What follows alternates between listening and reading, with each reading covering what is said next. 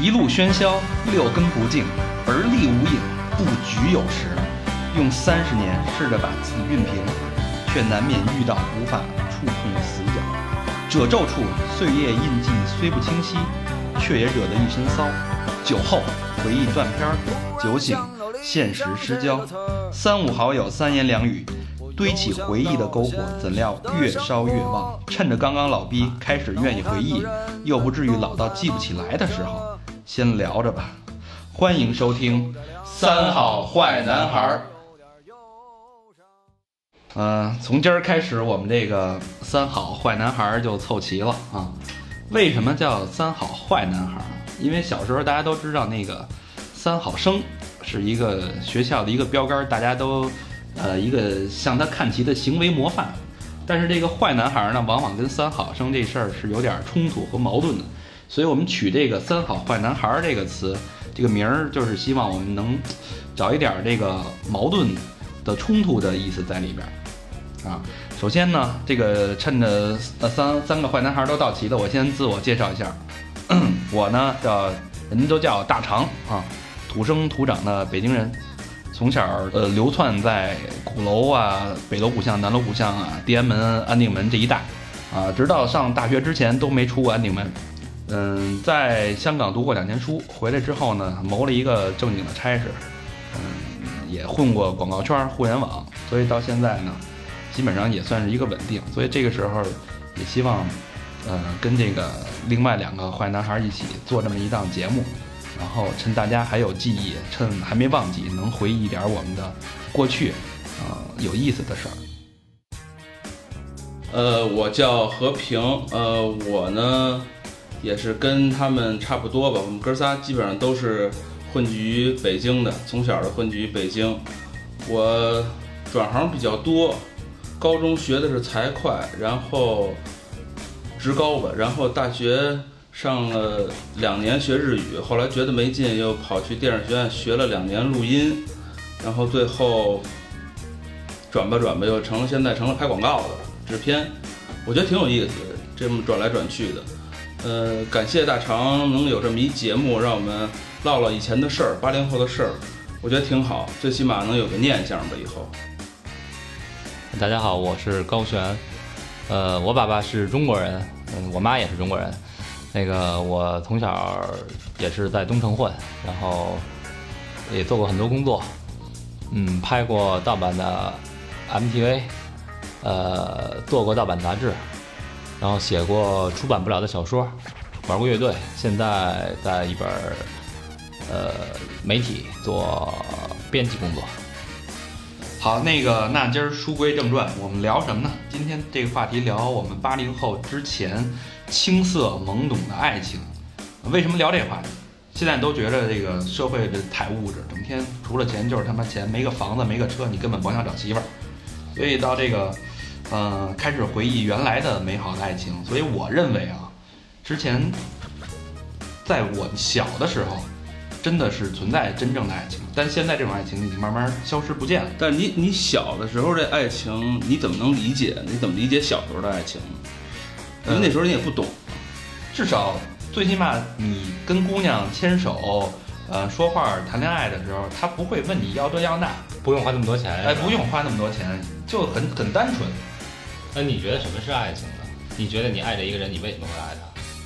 其实就是觉得两个人在一块儿特别开心，但你那时候叫喜欢，还谈不上爱情，可能跟每个人的经历阅历也不太一样啊。这个我小时候基本上碰碰见一姑娘啊，真的动心了，然后赶碰巧对方也动心了，你想干的一件事就是跟他找一个没有人的地方，然后俩人哎甭也甭也甭赚什么钱，也他妈甭读书了，操，就找一地儿俩人过日子吧啊，谁都不认识就逃离。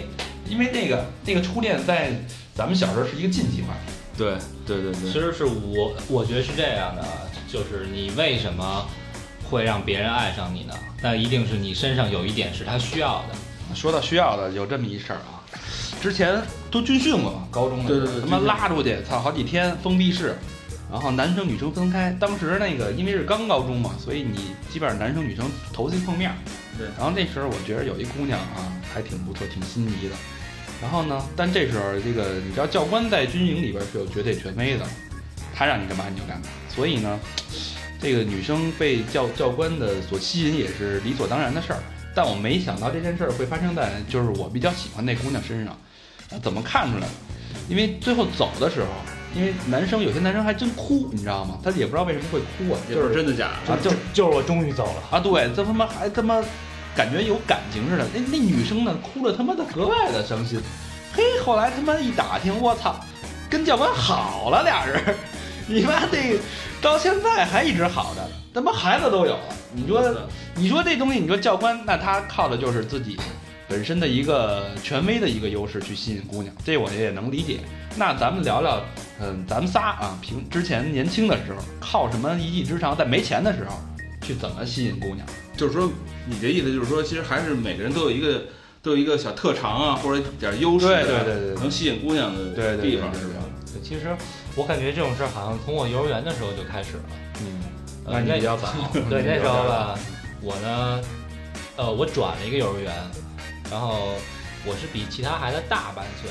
然后那时候你知道四五岁嘛，五六岁，呃，五岁吧，你比人大半岁可就高不少。嗯，对所以对对，当时我到了那儿以后，我就是最厉害的，嗯，谁不服打谁。当时看你这是武力优势。对，当时看看变形金刚，哎，今儿出去这直升飞挺好看的，跟我们的小朋友说，明儿让你妈给你买去啊，买不来冲你丫。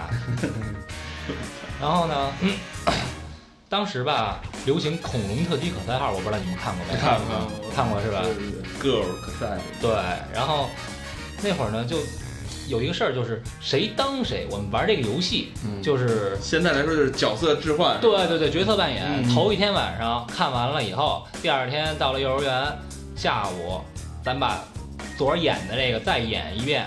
那我我牛逼呀、谁也不敢跟我争，我肯定演可赛。那还得需要一姑娘演阿尔塔夏塔夏公主，还得有一恐龙。那都是马仔干的事儿。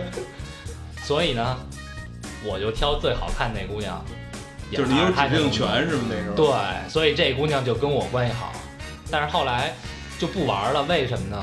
就是最初的这一段和小女孩之间的感情，这一个结束点，就是因为出了一首歌，然后这首歌是我我记得那会儿特别火，呃，你的家就住在恐龙时代，你爸是何塞，你爸天天和恐龙谈情说爱，你妈只好默默等待。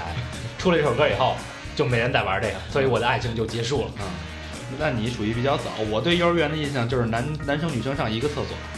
对对对，你这太早了，你这咱们这一般都得初中开始。我们那会儿性意识还很淡薄，男女的观念还没那么分开。不是你这不能牵还牵扯不到性意识，对对，那会儿 那会儿你这太扯了。对对，咱只是说懵懂的爱情那时候。对我我那会儿也有一手，那之前都玩过，有一阵儿特流行滑滚轴，啊，对对对对，滚轴我他妈第一次玩就爱上这个运动了，然后所以姑娘多是吧？啊对，就也不是说乐坛，哎，我操乐坛，然那你这里是什么时候啊？西单外星人那是初中的时候啊，初中那会儿已经懂了男女那点事儿了啊，也也也有情窦初开的那个那个冲动，所以当时觉得这是一个好的技能，别的也不行啊，个儿又没你高，嗯、所以就觉得这事儿是一方法，就开始苦练，最后摔得他妈三天起不来床，终于可以倒滑了。倒滑在那个年代来说已经算是非常牛逼的技能了，除了倒滑，我还能横着滑、竖着滑，然后配着那音乐 no no no no no no，在他妈那个戴手表了，戴啥手表了？在那个滚轴溜冰场，但是就是也也号称是滑的不错的嘛。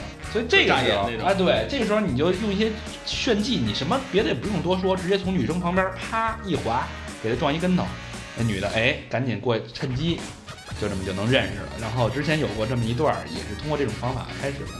我操，那你这还有我这个其实比你们的晚特别多，我都得我都得到了初中快上高中的时候才才觉得这个有一些小功能能吸引女孩儿，但是那时候正好是什么呀？那时候正好不是，其实这个比较多啊。那时候不正好听摇滚乐嘛，就算比较比较新鲜，然后就开始扒拉吉他，扒拉吉他就是会弹点什么小曲儿什么的，嗯这那个，然后上学校演个出啊什么。我记得那时候特牛逼的就是攒一波人，然后排练一个礼拜，上台就演《真爱你》了，你知道吗？就是老桥段《真爱你》，那时候特牛逼。但但是后来才知道这首歌其实是唱给妈妈听的。对对对对对对对，才知道。但那时候不知道的时候就觉得这歌特别能吸引小女孩儿。对，就是不是说一个人，那时候只要有一个乐队一块儿弄这个，就是每个人都能吸引小女孩儿，甭管你长得什么样儿，你知道吗？对，还得特酷，大长头发，背一琴也不说话那种。对对对，觉着自己那时候其实上学的时候就是留不了长头发，但是肯定得是就是校服都得特秃噜那种，对就是看着特特衣冠不整，那时候就是觉得特别好的那种。对，其实这个泡妞这个本能是从是与生俱来的，我觉着是是人都有自己的，猫有猫道，鼠有鼠道。这些也是跟那个就是年代不同，就是女孩的追寻的方向也不一对样。，我就我就想起那个石康有一小说，是晃晃悠悠还是什么来着？就是说有一个体育老师，然后上体育课，大家不是说男女生也是分开，男生打篮球去吧，女生那老体育老师男的啊，陪着女学生一块儿那个做那个单杠、双杠。然后那个女学生往下跳的时候，压在底下做保护，就直接摸一下啊、捏一下什么的，都倍儿孙子。这这也是他的一个一个路数嘛，吧对对，这也是他然后后来呢，突然有一天呢，有几个男生特他妈讨厌，下课但是瞎鸡巴晃，给那杆儿给晃折了。眼看就要体育课，我操，这老师急呀、突然间又下起大雨来了，所以就出现那个体育老师冒雨抢修双杠这么一幕，你知道？就压成英雄了。对，马上就还成为学校光荣事迹。其实为了压是为了泡妞用。哎，对了，你们有没有人养宠物？其实养宠物也是特别好的一个一个泡妞的方式。我有一哥们儿，他住苹果社区，四十平米的开间儿，现在养了两条狗，我操，挺牛逼的，一个金毛，一个比熊，嗯，一大一小。天天带着两条狗下去遛，就冲这两条狗呀，交了好多女朋友。嗯，他是怎么着？为什么要养两条狗呢？一个金毛，一个比熊，就是压怕有漏网之鱼。嗯，没关系，你喜欢大狗我也有，喜欢小狗我也有，我操，这哥们儿功课做的倍儿全哈。没错。那你说这个，我想起老何他们家那小残猫了。我觉得你家养那残猫，他妈为什么找一只流浪猫？我估计就是他妈博同情。嗨，这不是就是楼下捡的吗？觉得看我就我其实内心也有他这种小的小小的这个九九吧。上回看你家那个跟那个姑娘一块儿抱着给人讲那猫的来历，看那姑娘都他妈已经快哭了。那个建议姑娘拿出手机，哎，你看我们家猫可爱吗，哎，对对，哎，走上我们家看猫去吧。这是一个挺挺有用的办法。啊，对，然后故意编那猫多之前多惨多惨，毛被烧了，他妈的眼睛被杵瞎了，让人博取同情。哎，那我觉得咱仨其实你看这儿有一猫了，嗯，我养一大狗，你再养一小狗，对反正就拿出来给姑娘看呗，你喜欢什么我有什么。对，所以这咱们是有钱的有钱道儿，没钱的咱有没钱的各种方式，各种方式。方式。对，所以这个东西其实从小时候到现在也没变。嗯，有钱的当然自不自不用说了，没钱的也会有自己各种各样的方式。对对对，啊，所以今天我们这话题就聊到这儿啊，还是八零后青春的青涩爱情，如何用你的技能呃去勾勾搭小姑娘姑娘啊，对啊？这个话如果如果大家有什么好的点，也可以在微博上给我们回复。对对对，对对对。这个话题我们可能以后会接着再聊。那今天这期节目就到这儿，呃，欢迎收听三好坏男孩儿，好，再见。